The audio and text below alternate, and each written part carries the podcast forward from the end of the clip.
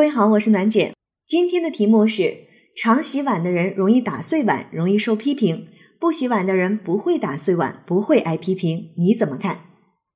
这道综合分析题呢，其实讲的是一个非常简单的事情，就是我们在生活当中有的时候会讲的，叫做多做多错，少做少错，不做不错。但是啊，我们得注意的是，这个实际上是社会当中的一种观念。可是我们作为公职人员，肯定不能够认同这样的观念。为什么呀？你总不能说因为怕犯错而不去做工作，对不对？所以是一定要持反对态度的，这是我们的观点，必须要明确。那另外呢，既然是我们持反对态度，那么在分析和论证的部分，我们就可以讲这样的一个观念，这样的一个态度，它有可能会造成的危害，或者是这个观念产生的原因，这都是可以的啊，都是可以的。那在危害的这一部分，我们可以从不同的主体去进行论证。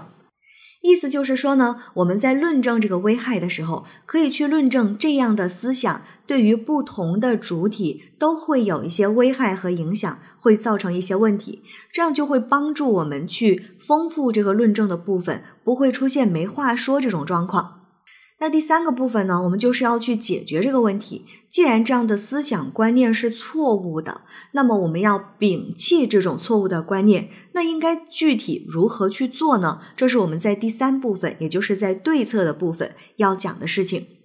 那在对策这个部分，我们的同学们依然可以从不同的主体去讲对策。比如说，对于政府而言，我们应该如何去做；对企业而言，应该如何去做；对个人而言，应该如何去做。也可以在后面论述的时候联系自身，就是我自己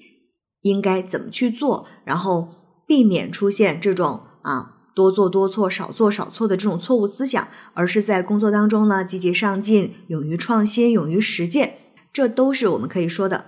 那么最后呢，在结尾的部分，我们可以对这个事件进行一个总结和提升。但是大家记住，一定要再回扣到题目当中。我们同学在答题的时候，往往在这种抽象类的题目就会犯这样的错误：从一个道理，从一个现象，比如说或者从一个漫画延伸出去谈一件事儿之后，最后没有把它收回来，在结尾的时候要记得把它去收回来。好，现在考生开始答题。对于题干中所说的洗碗现象，我认为这是映射出了当前社会中存在的一种多做多错、少做少错、不做不错的观念，长此以往必然会带来一系列的问题。其一，对部分工作人员而言，会导致其出现懒惰思想，逃避承担相应的责任，见困难就躲，见好处就上。其二，容易在政府工作中滋长懒政怠政之风，既不利于政府公信力的建设。也会损害百姓的切身利益，比如民生工程建设，如果政府毫无作为，将会直接影响市民的生活。其三，许多勇于尝试、积极作为的人，在社会生活中出现非原则性的问题，他们可能得不到相应的鼓励或建议，而是受到冷冰冰的批评，这会令人积极性大减，从而使社会落入按部就班、墨守成规的状态，不利于社会的发展。比如。国家在建设期间需要勇于探索的坚持，企业在产业转型中需要积极探索的精神等不一而足。那这些问题也给我们带来警醒，一定要摒弃这样的错误观念，化批评为动力，积极探索救偏补弊的新途径。第一，对政府而言，一是要完善绩效考核和晋升机制，加大对工作人员责任落实情况的监督考核的力度。对承担工作较多且完成任务出色的人员发放绩效奖金，或者是在晋升提拔的时候予以优先的考虑。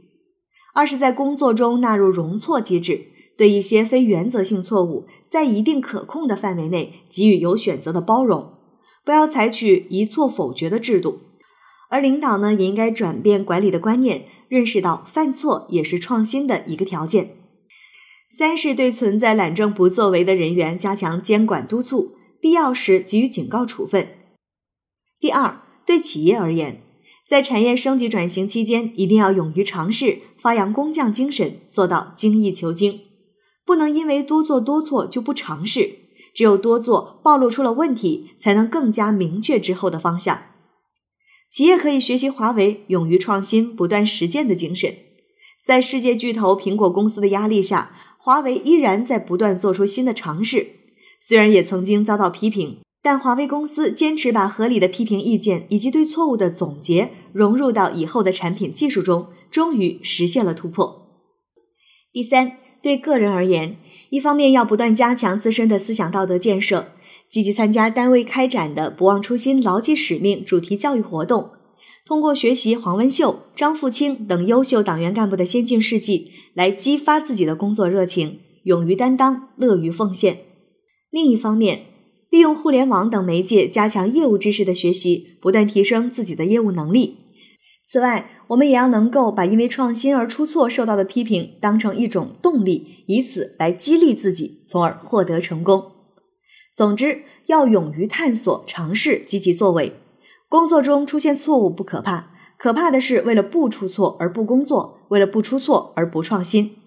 如果所有的人都不去洗碗，所有的人都不去做事，所有的人都不敢尝试新的方法和技术，那么社会将停滞不前，发展更是无从谈起。考生答题完毕。好了，今天的内容就分享到这儿。